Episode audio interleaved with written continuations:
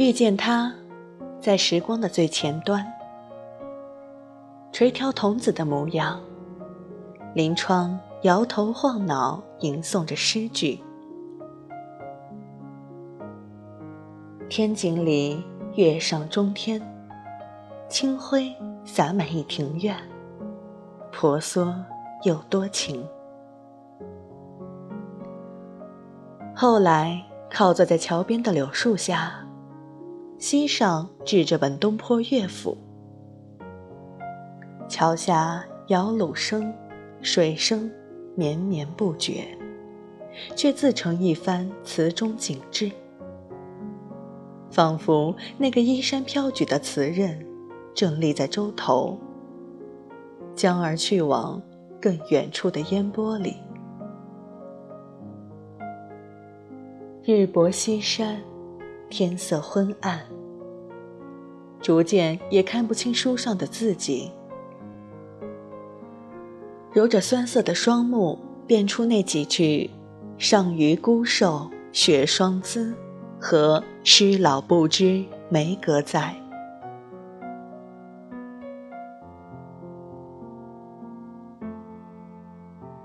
再后来，终于长成个少年模样。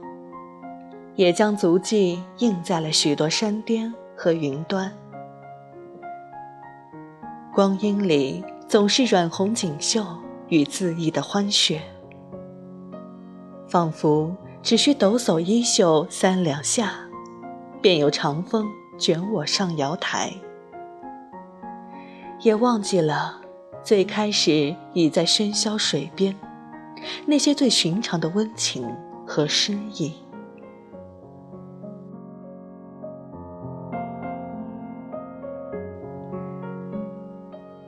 又念及他时，已经走过了许多的路。老旧的乌篷船，寥落的青山和单薄的行装，归乡去，一如来时的模样。读的还是那卷诗词，读的还是那个人。此时的他是一个背影。以竹为杖，以芒鞋胜过万千快马。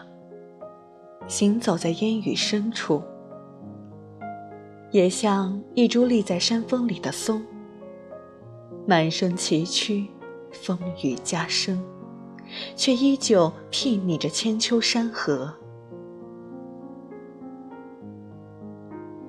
小舟从此逝，江海寄余生。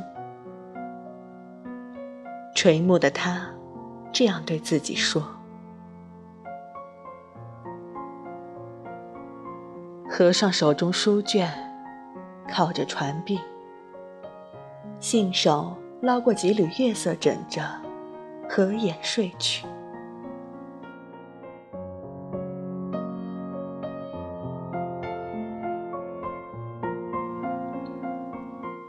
水声也渐渐远了。”人间百年，忽如一梦。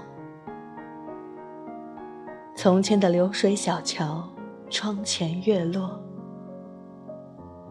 也渐渐重又聚合出了轮廓。